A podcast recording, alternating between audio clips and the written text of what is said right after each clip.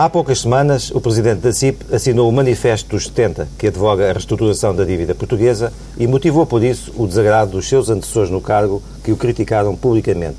Apesar disso, foi comodamente reeleito para o outro mandato e já defendeu que há condições para aumentar o salário mínimo nacional. António Saraiva vem hoje ao Estado da Nação. Bom dia.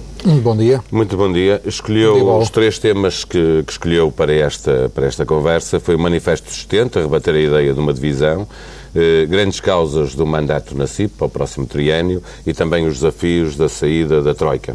Eh, manifesto dos 70 eh, assinou, mas depois disse que perante o Bruá que houve à volta do documento e a reação que ele teve, assim como a politização que começou a existir à volta do documento, que ganhou uma dinâmica própria, concluiu que se fosse hoje, tendo em conta aquilo que aconteceu, não assinaria.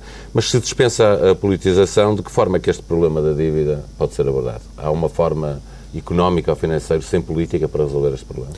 Não, obviamente que não há, Paulo, eh, e quando assinei, como eu disse e repito, filo enquanto cidadão eh, preocupado com a situação do país e eh, que é um problema que tínhamos que discutir, temos que discutir. Nós temos um problema chamado dívida pública que tem que ser reapreciado, tem que ser discutido e foi nesse sentido que subscrevi o manifesto.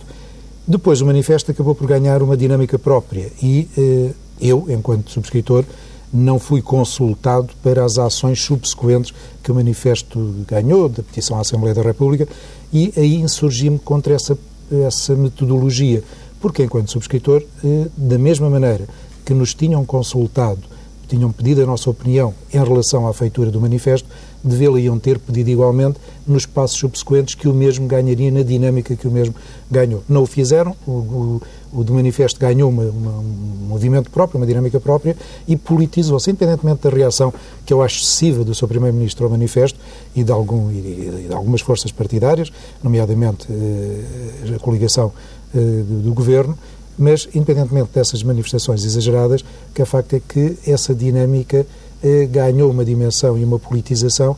Há aqui hoje uma Mas guerra foi, política à volta do manifesto que eu, enquanto Presidente, só para concluir, Paulo, que eu, enquanto Presidente da CIP, de pele de que não me consigo despir, obviamente, cidadão responsável sempre, mas eh, institucionalmente tive que ter aí algum cuidado acrescido, porque quando o documento se politiza e entramos numa chincana política, achei que deveria dizer aquilo que disse, foi que se soubesse que ele ganharia esta dinâmica própria sem consulta prévia aos subscritores, como foi o meu caso, não o teria feito, porque entendo que ele deveria ter continuado a ser Mas discutido. Foi o manifesto que ganhou vida própria ou foram os políticos que estavam no manifesto, juntamente com empresários, com professores universitários, com, com pessoas da chamada sociedade civil, eh, que tomaram como seu o manifesto e o politizaram? Eh, talvez, talvez isso, talvez o tenham tomado como seu e eh, com as responsabilidades políticas que têm e com as ligações partidárias que alguns também têm, o documento ganhou, acabou por ganhar essa dinâmica e foi quando isso aconteceu que eu disse que enquanto cidadão continuaria a subscrevê-lo, enquanto líder da CIP, como digo, não me consigo eh, despir desta pele em que estou investido, não o teria feito pela, pela politização e a CIP tem que estar equidistante da politização das questões. Devemos pôr à reflexão os problemas, mas não nos envolvermos politicamente nos mesmos. Deixa-me esclarecer. No momento em que assinou o documento, sabia, por exemplo, que ele também ia ser assinado por Francisco Louçã? No momento em que assinei o documento, não sabia que ele ia ser assinado por Francisco Louçã. Não é que me incomoda o facto dele depois ter sido assinado por Francisco Louçã, mas eh, eu fui, eh, fui desperto, digamos, para o manifesto por eh, Ricardo Bem Horta, eh, eh, Bagão Félix, e disseram outros nomes, na altura não me referiram Francisco Louçã, mas como digo, João, não me escandaliza que Francisco Louçã esteja no manifesto, o que lamento é que ele depois tenha ganho toda esta politização, toda esta guerra política ou partidária que o mesmo adquiriu. Não, isso é só, só para perceber se no momento da assinatura sabia que o leque, digamos, de, de personalidades que, que, que, está, que, eu ia, que eu ia subscrever era tão amplo como aquele Não, não na altura não tinha essa, essa informação, tinha informação de alguns dos nomes, não tinha eh, outros, eh, no caso concreto do Francisco Louçã, não tinha essa referência. A propósito também de informação, como sabe, posteriormente foi, a sua posição foi contestada publicamente por pessoas que o antecederam no cargo na presidência da CIP. Três antigos presidentes e um diretor. Vasco Melo, Francisco Vanzeler, Moraes Cabral, Ferraz da Costa. Soube, e isso tem a ver com a palavra informação, soube desse manifesto antes de ter sido publicado na imprensa? Não soube, do, soube desta carta que os três presidentes, que os três presidentes, carta, que os três presidentes e o diretor eh, Moraes Cabral assinaram eh, pelo Expresso, eh, Portanto, porque teve, esse terá sido um pedido, eh, tanto quanto sei, eh, esse terá sido um pedido feito ao Expresso que eu só tivesse conhecimento com a publicação do Expresso no sábado que antecedeu as eleições. Como é que interpreta essa atitude? Interpreto. Dos subscritores do, do, in, da, da, carta. carta. Uh, interpreto negativamente. Acho que os problemas que possam existir na CIP, e nós não geramos sempre unanimidades, ainda bem que não o fazemos, mas uh, as diferentes opiniões, como sempre aconteceu, devem ser dirimidas no seio da instituição e não na praça pública, porque se há problemas, eles devem ser tratados eh, de acordo com os órgãos eh, sociais da CIP, o seu Conselho Geral, a sua Assembleia Geral ou a sua direção. E, sendo legítima a diferente opinião destes três ex-presidentes e ex-diretor, eles deveriam ter vindo eh, solicitando uma reunião à direção ou a mim próprio, colocando-me a sua opinião, ouviriam o contraditório e deveria ser no seio da instituição que deveriam mostrar a sua discordância.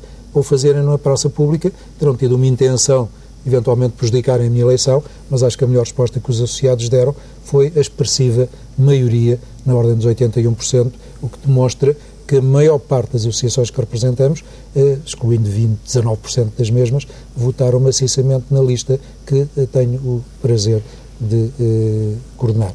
E ele perguntar exatamente isso. Acha que o facto da carta ter sido revelada no sábado anterior, à semana em que havia eleições na CIP, teve exatamente essa intenção? Uh... Teve seguramente, porque quando é pedido ao Expresso que eu não tenha conhecimento prévio da carta, uh, visa seguramente atingir o ato eleitoral e por isso digo e repito que a melhor resposta que uh, o universo dos associados da CIP deram a esta intenção que estaria subjacente à carta foi esta expressiva votação na lista que lidero. Vê, vê outra possibilidade. Um, há, há, quem olhe para esta carta e veja também algum preconceito de, de pessoas que, que, descenderam, enfim, de representantes do, do, grande capital com, contra uma outra pessoa que fez um outro percurso de vida. E eu, eu relembro aqui para quem nos está a ouvir que teve, aliás, uma, uma, uma passagem, por, enfim, pode-se dizer, pelo movimento sindical.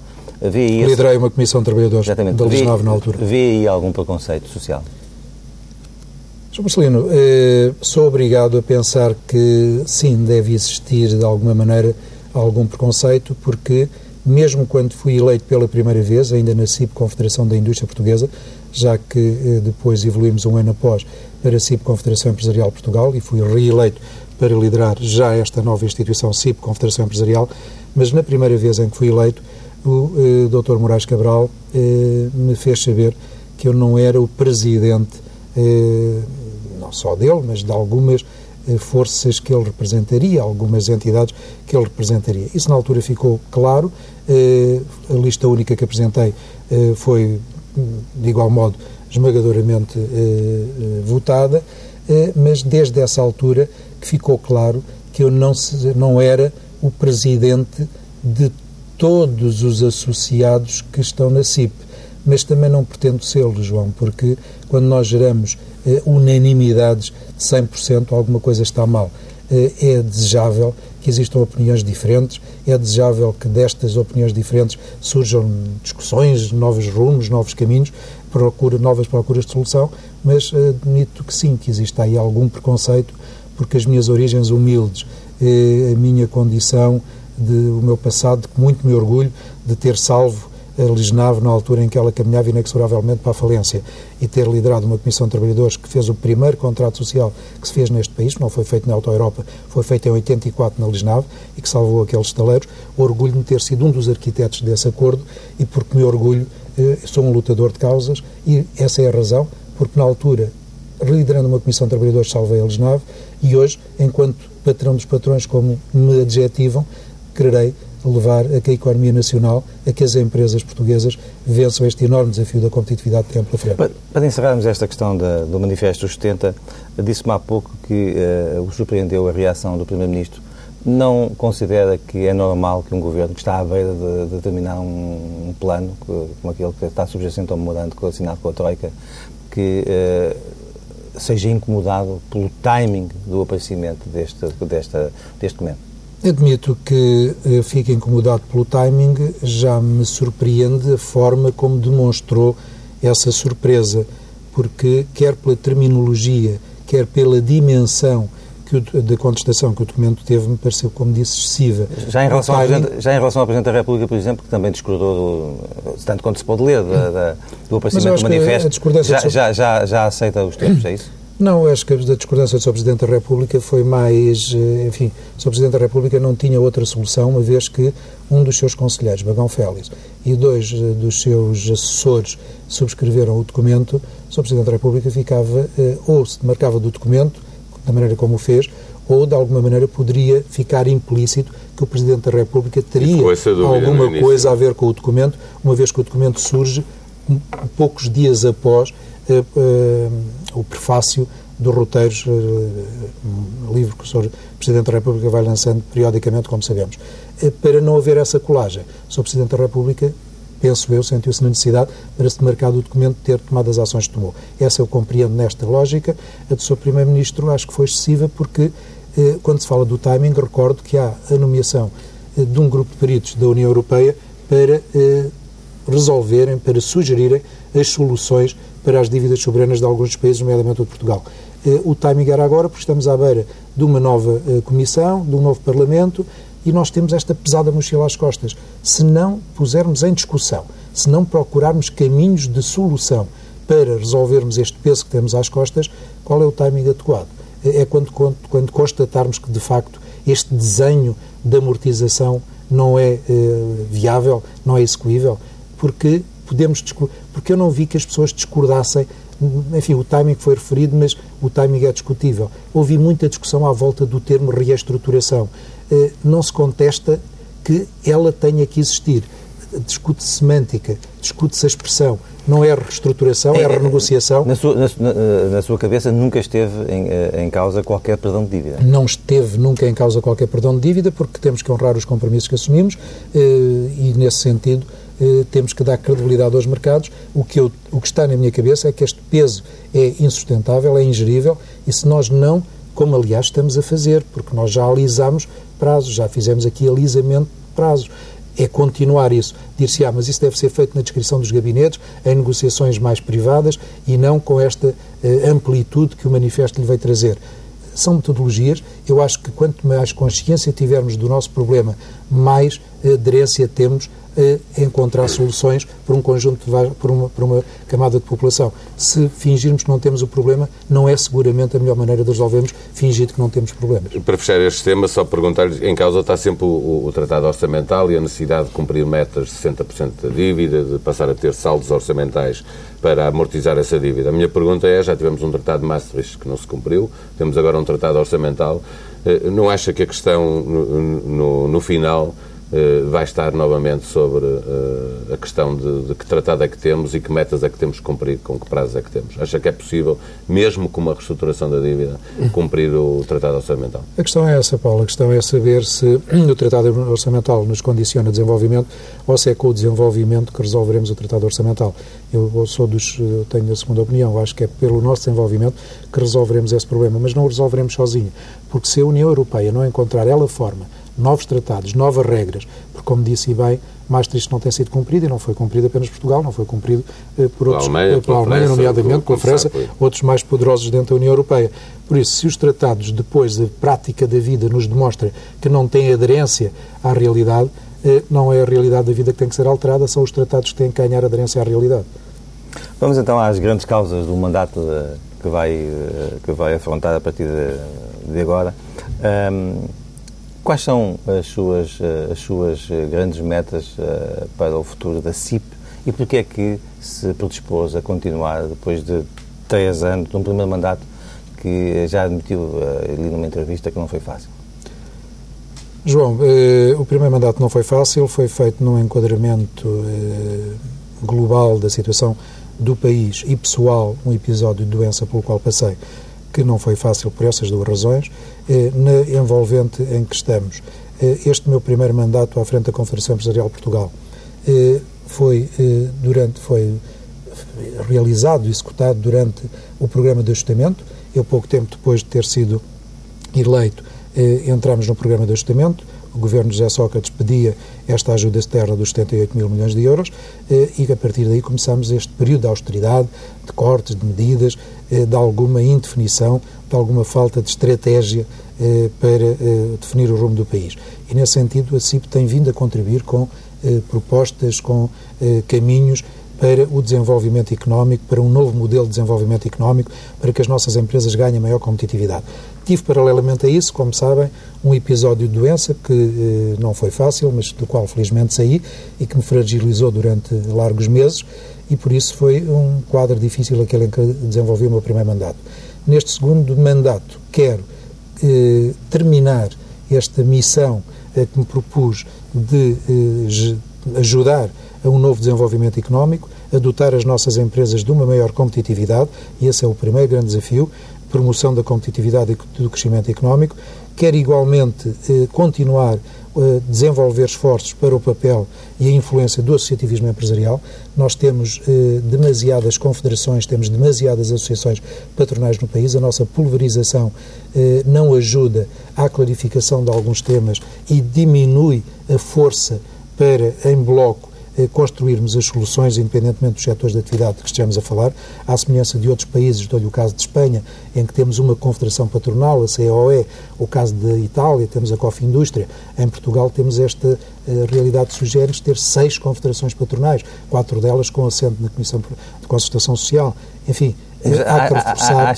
Acha, que há, há, caminho para a consolidação aquilo que eu perguntava, perguntava esse modelo de, de uma única uh, associação seria o melhor para, para a economia do país? Eu defendo que eh, deveríamos ter uma única confederação patronal eh, e depois termos eh, setores de, de atividade, do comércio, o turismo, incluídos, inseridos nesta confederação, terem comissões próprias, grupos próprios para, um destes, para cada setor de atividade. Sendo isto hoje, no tempo, utópico, porque não tenho dúvidas que sendo certo que o homem não muda por inteligência, acaba por mudar por necessidade, nós chegaremos à necessidade de atingir esta mas realidade. Mas não acredita que seja mas para hoje, este mandato? Hoje, não acredito que seja para este mandato, mas estou firmemente convencido e determinado a que durante este mandato continuo, aliás, o que já fiz no mandato anterior, a desenvolver eh, em diálogo eh, formas de atingirmos este objetivo.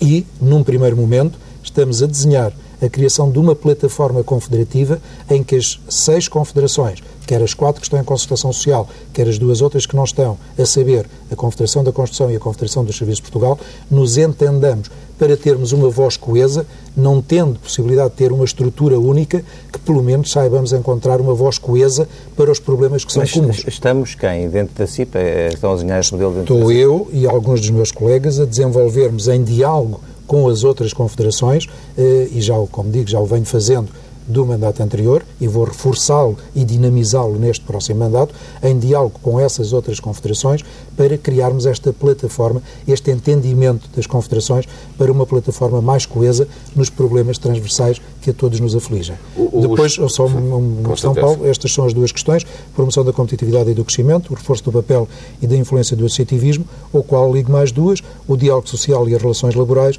e o reforço da intervenção no âmbito da União Europeia e da lusofonia económica, porque falamos muito de lusofonia, falamos muito da CPLP, mas até agora temos feito pouco para a, a criação de uma plataforma de ligação, de criação de negócios no espaço lusófono. Se eu perguntar, juntar as confederações todas e, lhe perguntar se o histórico de, de, das concertações sociais tem mostrado que às vezes era preferível estarem unidos para estar só com uma voz, ou se tem havido, de facto, eh, divergências, às vezes, entre os patrões eh, na concertação social, eh, e pegar aqui também neste último ponto da lusofonia, que aí me parece mais evidente que um trabalho que fosse desenvolvido por uma única confederação poderia ajudar a fazer um caminho mais rápido do que se tem feito até hoje.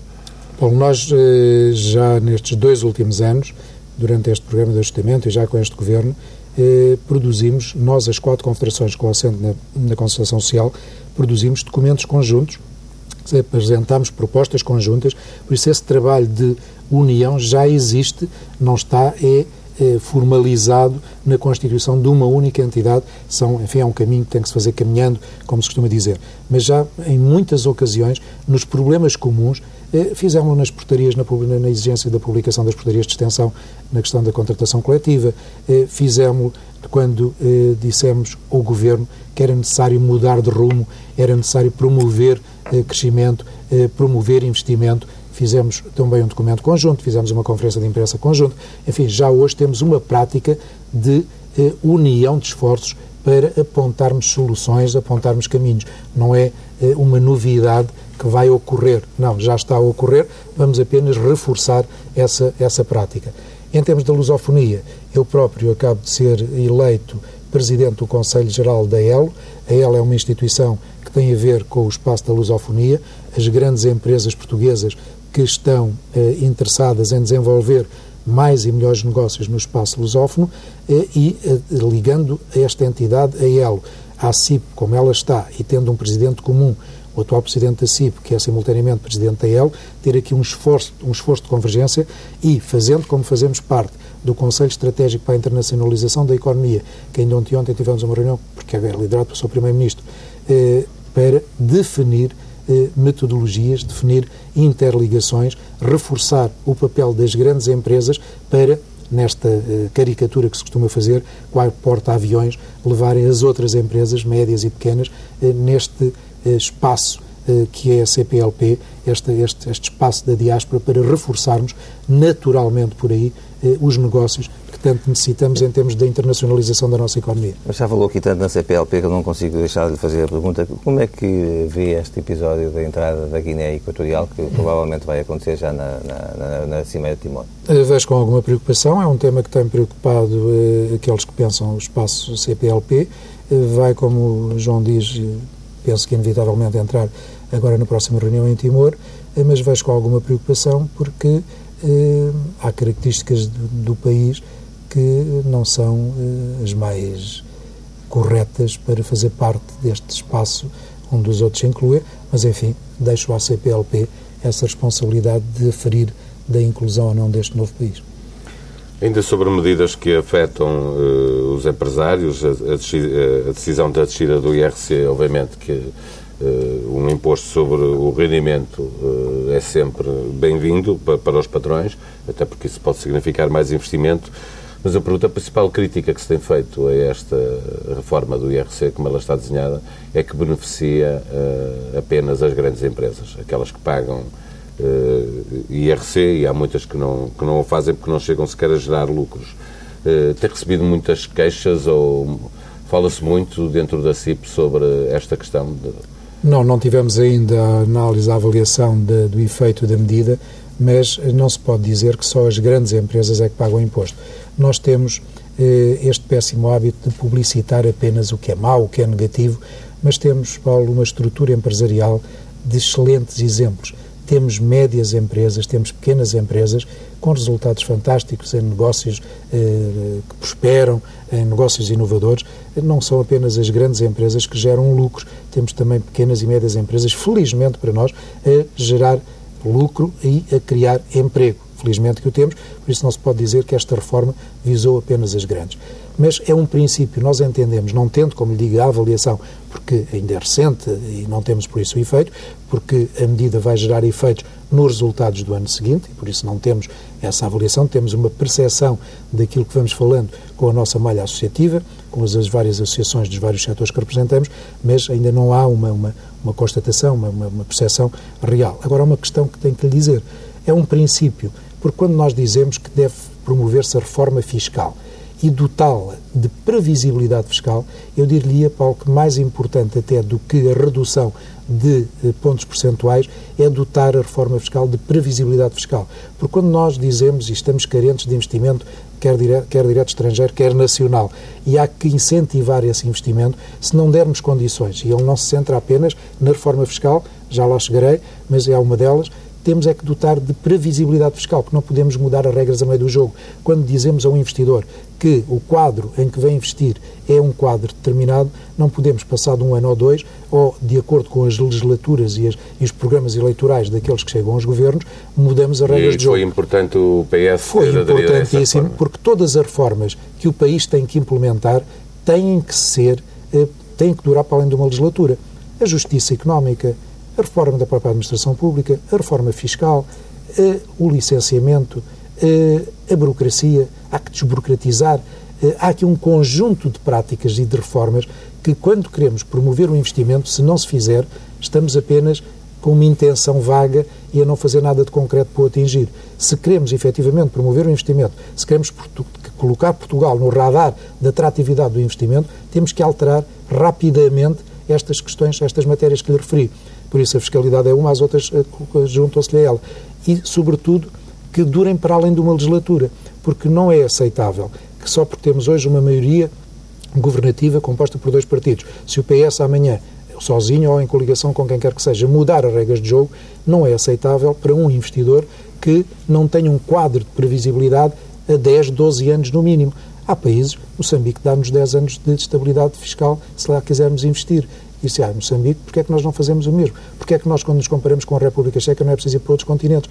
Porquê é que nós, quando nos comparamos com a República Checa, um processo em primeira instância, se falarmos de justiça, um processo em primeira instância em Portugal demora 980 dias a ser tratado, na República Checa demora 160 se pensarmos em burocracia, nós para tratarmos a burocracia, se para tratarmos toda a papelada, numa linguagem mais comezinha, é países onde se demora mais tempo 270 impostos, é? horas, dos, gastamos por ano 270 horas em Portugal para tratar destas questões legais. A Áustria demora 43. São estas comparações que os nossos políticos, os nossos dirigentes, têm que verificar que se queremos gerar atratividade, se queremos pôr Portugal no radar do investimento, temos que dar condições, temos que dar um ambiente para esse investimento. Nessa sua visão da, da competitividade que Portugal uh, tem que ter, cabe ainda um aprofundamento daquilo que se poderá chamar de flexibilidade uh, no mundo laboral? Sr. Marcelino, uh, a reforma da legislação laboral está feita e como eu digo é que, o que aquilo que eu digo é que se as empresas usarem corretamente as ferramentas de que já dispõem na reforma laboral que foi feita, já temos aí um manancial de medidas que facilitam muito as relações laborais. Portanto, não na, é, na não é- perspectiva é... da, da, da, da CIP, da, não é preciso aprofundar novas medidas nessa, nessa área. É preciso melhorar ainda alguns aspectos, porque o acordo que celebramos em sede de consultação social em janeiro de 2012, já com este governo, como sabemos, foi desequilibrado pelo acordo do Tribunal Constitucional, todo aquele equilíbrio que tínhamos feito, todo aquele rendilhado. Já agora, foi... quais, são esse, esse, quais são esses um ou dois aspectos?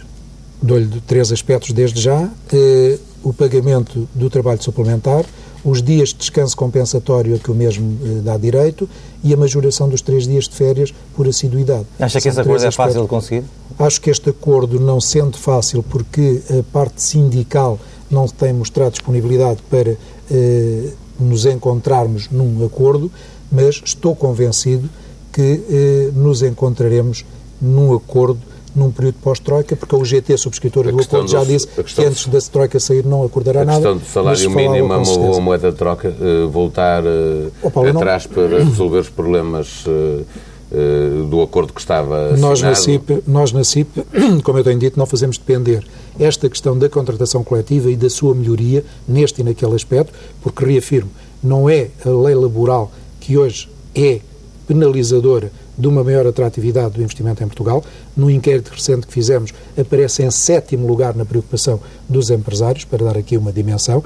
Pode ser melhorada e tem que ser melhorada, mas não faremos depender, não fazemos depender de forma nenhuma a discussão dessa matéria do aumento do salário mínimo. Então Nós aceita próprio... uma concertação para discutir apenas o salário mínimo? Aceito uma concertação para discutir apenas o salário mínimo e dou-lhe um exemplo, Paulo. Nós, em janeiro, nós, CIP, em janeiro de 2011, apresentámos um draft de acordo aos parceiros sociais com assento na, na consultação social para iniciarmos, nessa altura, janeiro de 2011, um novo acordo de salário mínimo, de evolução salarial do, do salário mínimo, com dados objetivos e mensuráveis que possam ser acompanhados pelas partes, quer pelos empregadores, quer pelos, pelos sindicatos. na altura não foi bem aceite, não, não foi entendido, os sindicatos queriam que se cumprisse, era o acordo anterior e não um novo acordo. Hoje penso que já lamentam não termos um novo acordo e todos estão disponíveis para se chegar a esse acordo. Não faremos depender a, a realização desse acordo das outras matérias, queremos é que elas corram em paralelo para que os sindicatos, obtendo um deles, não neguem depois o outro mas para nós, mantenho, não faremos depender a evolução do salário mínimo de outras matérias em discussão. Portanto, aí a sua posição, tanto quanto julgo perceber, é um pouco diferente de, de Silva Peneda. Uh, Silva Peneda, perdoar-me-á, João, mas nesta matéria não, enfim, tem opinião, porque é Presidente do Conselho Económico e Social, mas Silva Peneda não tem assento na concertação social. Este é um tema dos parceiros sociais, no qual o Presidente do SES não é envolvido, porque não tem assento na concertação social. Uh, nos desafios para, para, que estão para além da saída da Troika, uh, serão vários com certeza, mas eu outra vez me ia fazer esta pergunta para iniciarmos este, este campo da nossa conversa. Três anos depois, o país está melhor ou está pior? João, se atentarmos aos dados macroeconómicos, diria que o país está melhor. Uh, temos fatores vamos crescer este ano 1,2, há projeções para o ano que vem, 2015, de 1,5, aliás, convergente com a zona euro. Eu conheço, temos, eu conheço dados, esses dados, mas aqui temos, a pergunta é, pode-se considerar os dados por um lado e as pessoas por outro? Não, não se pode e nem se deve considerar a economia por um lado e as pessoas por outro, porque uma e outra estão interligadas. Em termos do dia a dia das pessoas, responder-lhe diretamente que não, João. Não há melhorias na percepção dos portugueos, não há melhorias daquilo que foi feito. O seu ponto é que estes dados uh, macroeconómicos permitem uh, augurar que uh, a, a, médio prazo, pelo menos, a situação das pessoas Esse vai melhorar. Esse é precisamente é o meu ponto. É que fizemos uma inflexão na curva e que estes resultados que começamos a obter vão gerar melhorias, ou dito de uma outra maneira, os sacrifícios que têm sido pedidos a todos nós, empresários, trabalhadores, população em geral, começarão a dar resultados, porque também, se assim não fosse, se os portugueses não vissem que os seus sacrifícios valeram a pena, estariam em causa eh, sacrifícios maiores ou a manutenção desses mesmos sacrifícios. Se não fizermos corresponder os sacrifícios a resultados positivos, todos nos perguntaremos para quem os sacrifícios, para quem a austeridade, se não gerarmos condições para o país ser eh, mais eh, atrativo eh, e, e dar esperança, que é aquilo que eu acho que falta aos portugueses, é esperança foi de alguma maneira retirada a esperança aos portugueses. Se não dermos esperança às pessoas, se não diminuirmos o elevado desemprego que temos, se não dermos aos nossos jovens oportunidades de, fazer, de criarem família, de arranjarem emprego, se não dermos ao desemprego estrutural, e por isso é um dos dados que eu relevo, que é a diminuição do desemprego, mesmo expurgando a imigração. Se não dermos esperança àqueles que hoje estão fora do mundo do trabalho, que a eles poderão voltar, se não gerarmos crescimento económico para que isso aconteça, então do que é que valeu a pena este programa de ajustamento? Gostava de fazer uma pergunta que tem a ver com os 40 anos do 25 de Abril, que estamos a, eh, a, a poucos dias de, de, comemorar. Nesses 40 anos tivemos eh, a vergonha, e eu estou a pesar bem a palavra, tivemos a vergonha de três ajudas externas uh, para uh, equilibrar as nossas finanças. O que é que nos garante que daqui para a frente, terminado este plano de ajustamento, as coisas vão ser diferentes e não voltaremos a gastar aquilo que o país não produz? João, eu utilizaria aquela expressão popular, a primeira qualquer cai, a segunda cai quem quer, a terceira cai quem é tonto e a quarta então cai, não sei, quem não tem juízo ou quem é desprovido completamente de inteligência. Eu acho que não voltará a ocorrer porque o mundo hoje é diferente, a União Europeia em que nos inserimos é muito diferente daquela onde entramos e as nossas necessidades hoje estão perfeitamente definidas. E os mecanismos e, são suficientes para nos agarrar E os mecanismos, a regulação é hoje muito mais forte do que era no passado. Penso que se a crise teve méritos foi a, nos, foi a de nos despertar para a crua realidade tirou-nos do sonho, da fantasia em que estávamos adormecidos e despertou-nos para esta crua realidade, que é o que temos pela frente e acho que isso nos deu consciência para não voltarmos a cometer erros do passado. Estou firmemente convencido disso. Nesta saída da Troika, muito rapidamente, eh, eh, vamos ter eleições agora em maio, mas teremos eleições depois da saída da Troika no próximo ano legislativas. Não teme esse perigo político do país ficar com uma certa ingovernabilidade? Eh, na previsão de que qualquer dos blocos que ganhe não ganha com maioria, o outro partido, o bloco que perder, estará dividido, não haverá, com eleições em outubro, eh, não haverá capacidade de, de, governação de fazer um orçamento para o ano seguinte. Não teme esse perigo político? Não, Paulo, não temo. Eh, como eu costumo dizer, a Troika vai embora, mas os criadores ficam. E se ficam os criadores, ficam determinadas regras de cumprimento a que estamos obrigados. E sendo certo que hoje todos desejamos um amplo acordo em sede parlamentar para ultrapassarmos os nossos problemas, para se promoverem reformas, eu estou convencido que os próprios partidos têm disso consciência e estão disponíveis para essa plataforma de entendimento. Chamemos-lhe matriz de compromisso, chamemos-lhe consenso, chamemos-lhe o que quisermos, mas eu estou convencido que os partidos eh, de, de, de consenso parlamentar e desde logo aqueles do chamado arco da governação estão conscientes da necessidade de um amplo consenso, uma ampla matriz de compromissos para promover essas reformas. E Mas ela não tem acontecido querem, de uma forma global. há, há consensos para Querem é contar espingardas. O lamentável é que querem contar espingardas antes de chegar a esse consenso. Querem as eleições, querem as eleições para saberem o peso que levam a essa negociação dessa plataforma de consenso. E nesse sentido poderá ser bom que o, principal partido da oposição tenha um bom resultado agora nas europeias? para evitar que essa contagem de espingardas tenha que ser feita nas legislativas? Eu não sei se o principal partido da oposição vai ter, eh, creio até que não vai ter um esmagador resultado nestas próximas eleições europeias, até porque as eleições antevejo, lamentavelmente, alguma, um, um acréscimo da abstenção, porque a população está um pouco divorciada da, da, da, da, política, lamentavelmente, e 40 anos após o 25 de Abril é pena que assim seja. Acho que deveria haver aqui um reforço de cidadania, um esforço de participação, mas isso leva-nos a outra discussão. Mas não creio que o Partido Socialista vá ter assim uma esmagadora vitória que levasse à exigência de eleições até antecipadas. Eh, acho que a manutenção deste, como já se utilizou em tempos, este pântano político em que vivemos hoje vai manter.